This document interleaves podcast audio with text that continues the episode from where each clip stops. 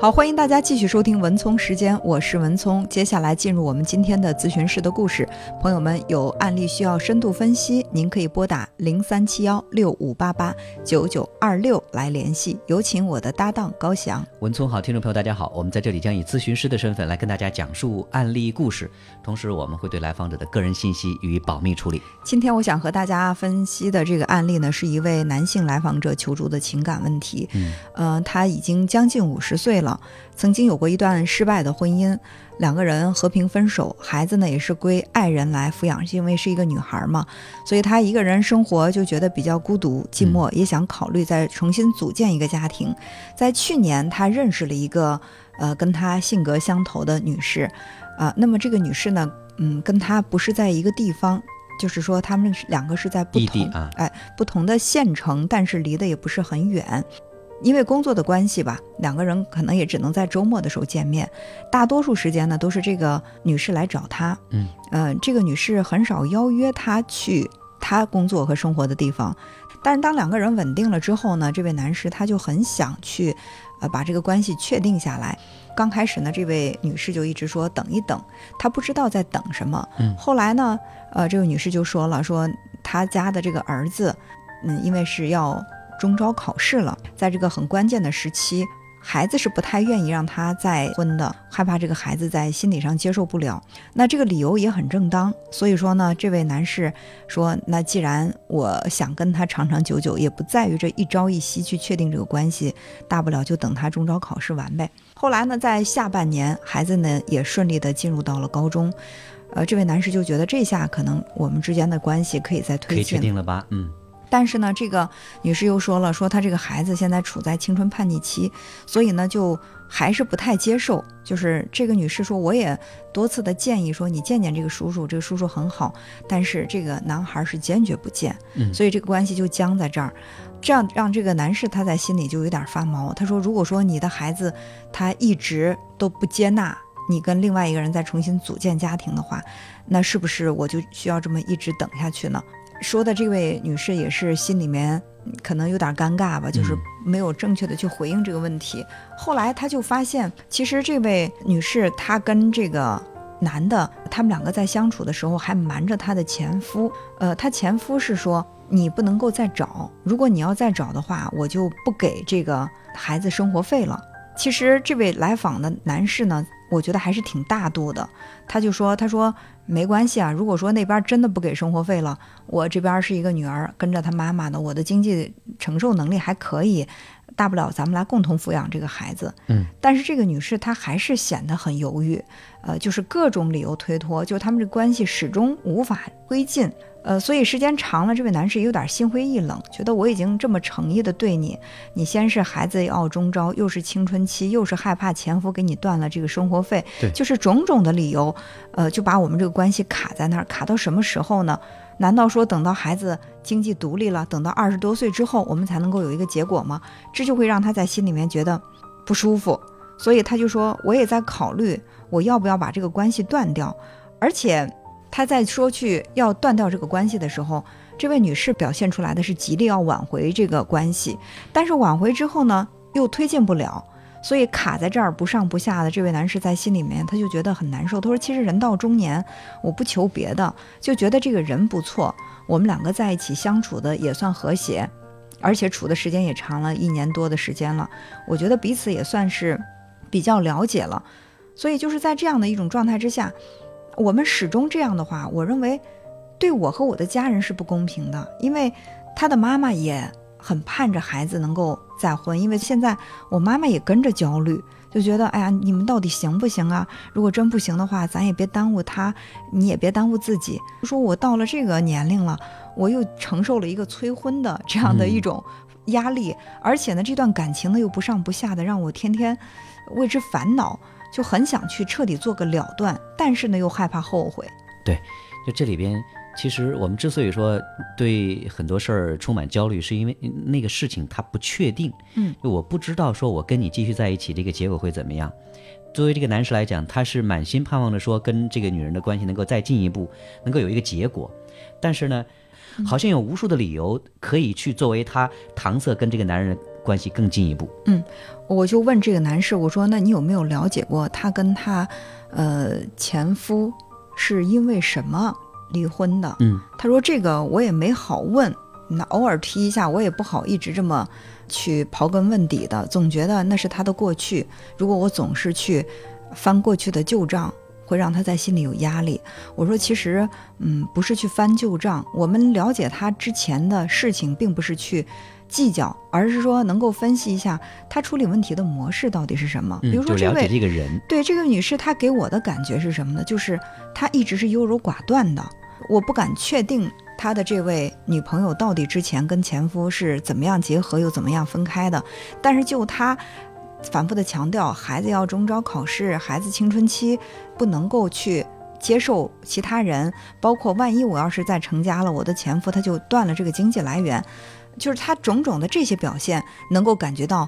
他的这个女朋友在人格当中被动的成分占了很大一部分。嗯，就容易担心，也容易纠结，然后容易好像是因为别人而改变自己，因为别人而对自己的这个行为和选择产生重要的影响。前期的这个选择可能更多的是为了孩子和为了前夫，但是其实他没有考虑到说他现在的这个男友的这个位置和他的这种担心和需要。嗯，呃，另外呢，再回到这位男士的问题上，我说你确定你所选的这个人，他跟你想要的那个人是吻合的吗？他说我们俩性格还可以，我觉得挺能合得来的。我说性格很可以合得来，有一个关键的原因是核心的问题你都没敢去设计，都没敢去触碰，就是你们之间他的这种表现，比如说他不太愿意让你去他的那个工作生活的地方。他说：“对对对，他说你说这点儿，我心里特别的，呃，不舒服。就是每次我说我去他们家去看看呀、或者说去他那儿找他，他都说：哎，你别来了，我去找你吧。有的时候我也心眼儿比较小，我就暗自的想，那她跟她前夫之间是不是还会有一些藕断丝连？就丈夫好像是也没有成家嘛，那么会不会因为孩子的原因，他们还会偶尔在一起生活？他说我经常会陷入这种幻想，但是我不敢去问，我怕一问他会觉得我这个人心眼儿太小，呃，然后破坏我们之间的关系但是。不问吧，其实他心里边一直在这么想，一一直在有这样的念头，所以说可能这也成为他们中间的一个重要的梗，而且他们两个人看起来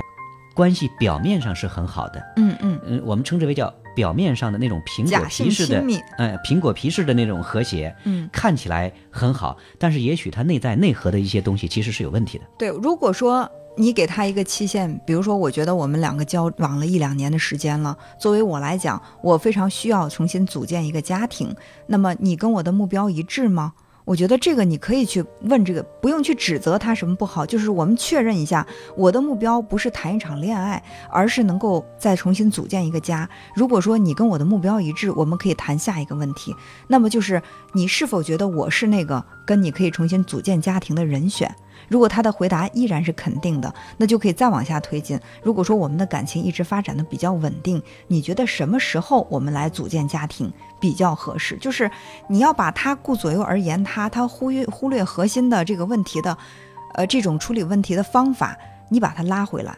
就是嗯我们以前的案例也谈到，有一些人是打岔型的，对，有些人容易跑题，就是我回避我不去面对核心的问题，但是我又跟你表现得很亲近，就让你觉得有苦说不出。你说他对你不好吧，他也是嘘寒问暖的，呃，好像是把你也当做是那个唯一的人。但你觉得他跟你关系好吧，似乎他把你屏蔽在他身体的三米之外，你再想去靠近他的时候，总是被弹回来。所以这位男士他的这个内心的这种沮丧和挫败，就是一次次想往前进的时候，一次次被弹回来。对，因为想前进而不能，好像是到了那个核心的部分之后就会被挡回来。你不能够进入到我的那个私人空间，但是我可以进到你的私人空间来，我可以去找你。嗯你看这个关系其实就是不对等的。嗯，所以其实这位男士是一个不敢去聚焦问题的人，他又碰到了一个总是去不愿意去聚聚焦的对，就是把这个把这个问题总是忽略或者是打岔岔开的这样的一个人，所以他们俩就形成了这种，如果换一个人的话啊，呃，或者说这个男士他能够换一种处理问题的方法的话，这个事情可能早就有结果了。比如说这个男人他能够坚持一下原则，就是我不强迫你立刻马上跟我怎么样，但是我们要确定目标，我们要对未来有规划，我们要尽量的按照我们的规划去实施我们最终的那个目标。呃，那这是一种方法。如果说这位女士确实觉得，哎，这个来访者是一个能够托付后半生的人的话，他也会克服困难去愿意跟他靠近。但是如果他还有那么多的顾虑，其实这种顾虑也可以当做是一种借口，往这个根源处说，或许可以讲，就是这位来访者他的女朋友是还没有把。来访者当做是最佳的人选，他还在犹豫，因为什么？因为其实这位男士他一直是在去打消顾虑，比如说他不给你生活费，我们来养这个孩子也没问题，我我不在乎，我觉得这是已经是满满的诚意了。对，但是对方但是对方没有回应，对方依然是哎呀把这个问题他扩大化。所以我我记得有一句话说的特别好啊，说你遇到一个真爱的话，你可能会说。但是我爱你，就是前面有很多很多的困难，啊，虽然我儿子不同意，虽然我老公要断了我的生活费，虽然怎么怎么有很多困难，但是我爱你，这就是一种未来取向，就是我爱你，这些问题都不叫问题了。嗯，那如果不够爱的话，就是我爱你，但是。就是说我很爱你啊，但是我有很多的困难，这些困难可能会横亘在我们之间，让我们这个关系它不能够顺利的推进。所以你看你怎么样去表示，就是你对这个爱情有决心的话，你就会说，但是我爱你啊，我爱你就是唯一的，就是最大的。如果说不够爱的话，就是我虽然爱你，但是有很多问题比我爱你这个问题还要大，还要严重。嗯，呃，我觉得可能作为他的这个呃女朋友来讲，他属于是那个我爱你但是型的。作为这个男士。他是一种，但是我爱你型的，他们两个就不匹配。所以我们在遇到问题的时候，其实往往会带着自己的这种鲜明特色去处理这个问题哈。嗯，呃，他的女朋友不管是过往会有什么样的这种情感经历，跟他的前夫会有什么样的情感纠葛，但是从他的那个行为当中，我们能够看到他平常的一些为人处事的这种风格，嗯，能够看到一些端倪的。所以我觉得在这个问题上是需要。做一个权衡，嗯，对于他女朋友来讲，我相信他之所以说游离不定，或者说不允许这个来访者进入到他的那个内心世界，一定也会有一些原因。那两个人其实需要在在一起的，就是能够去真诚的做一些沟通和交流，就是要把这个问题摆在桌面上，能够去做深层次的沟通，看一看我们彼此能不能达成某一种一致。嗯，如果说。不能够达成一致的话，其实两个人在一起其实就是一种消耗，时间越长，对于双方来讲，这个时间、精力、金钱、情感其实都是一种消耗。时间长了之后，其实对于双方都有可能会有一些负面的影响。如果说没有进行深层次沟通的话，其实两个人是很难去就下一步的一些这个打算能够达成一致的，是不可能的。对，我认为这位男来访者他之所以不敢去做这个最后的决断。其实是他不敢去面对事情的真相，就是他可能隐隐的感觉到他们之间的这个感情，虽然他很迫切、很主动、很想让这个关系能够再进一步的推进，但是对方却并没有这样的一个决心和诚意。嗯，他在心里清楚，但是呢，他不敢去面对这个真相。万一如果打破之后，可能这个后果会很残酷。对，因为不敢去面对真相，他可能就会觉得啊，我还有这个努力的空间，比如说。呃，这个学生他考过试了之后，一个重要的考试，考试之后这个分数已经出来了，已经查可以在网上查阅了。因为他知道当时的那个发挥不是太好，他没有信心，所以他就不愿意去查阅这个分数。这样的话，还给自己一些这种幻想，还给自己留有一些希望，就是哎，也许。还我还没查呢，是吧？也许它是好的，也许是不好的。嗯，但是你没有发现这个悬而未决是最折磨人的。对，这是一种嗯不敢面对，其实也是一种逃避的心理。对，我觉得其实后来他也比较认同，他说是，就是我可以先去确认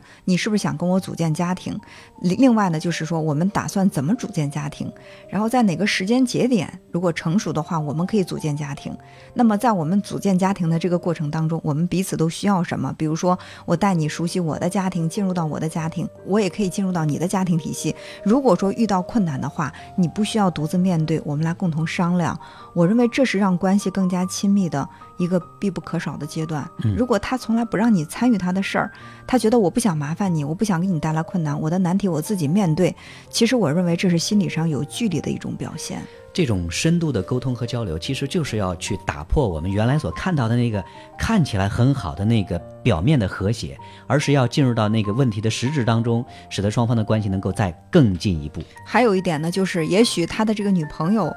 在心里就很难去确定，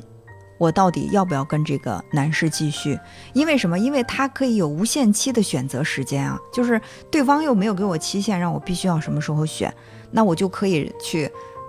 可以去不断的去给自己延期、延期、延期去考虑，是吧？嗯对于呃他女朋友来说，如果说他真是属于一个被动的、被动型接受的，对于这个来访者来讲，他能够去主动的去探索、主动的去深入，反倒其实是对他们的关系有可能会是一个助推。给他画一个时间节点，或者说是能够让他正视这个问题，在一个时间节点当中去做选择，可能这个时候，这位女士也能够更能澄清这段感情，她到底是有多在乎。呃，那我认为这个也是有利于他做选择。其实一旦选择出来了，那这位男士他可能也就不那么纠结，他可以去重新规划自己的生活，要不然就两个人好好的推荐感情，要不然的话就好合好散，我再重新开始我的这个情感之路。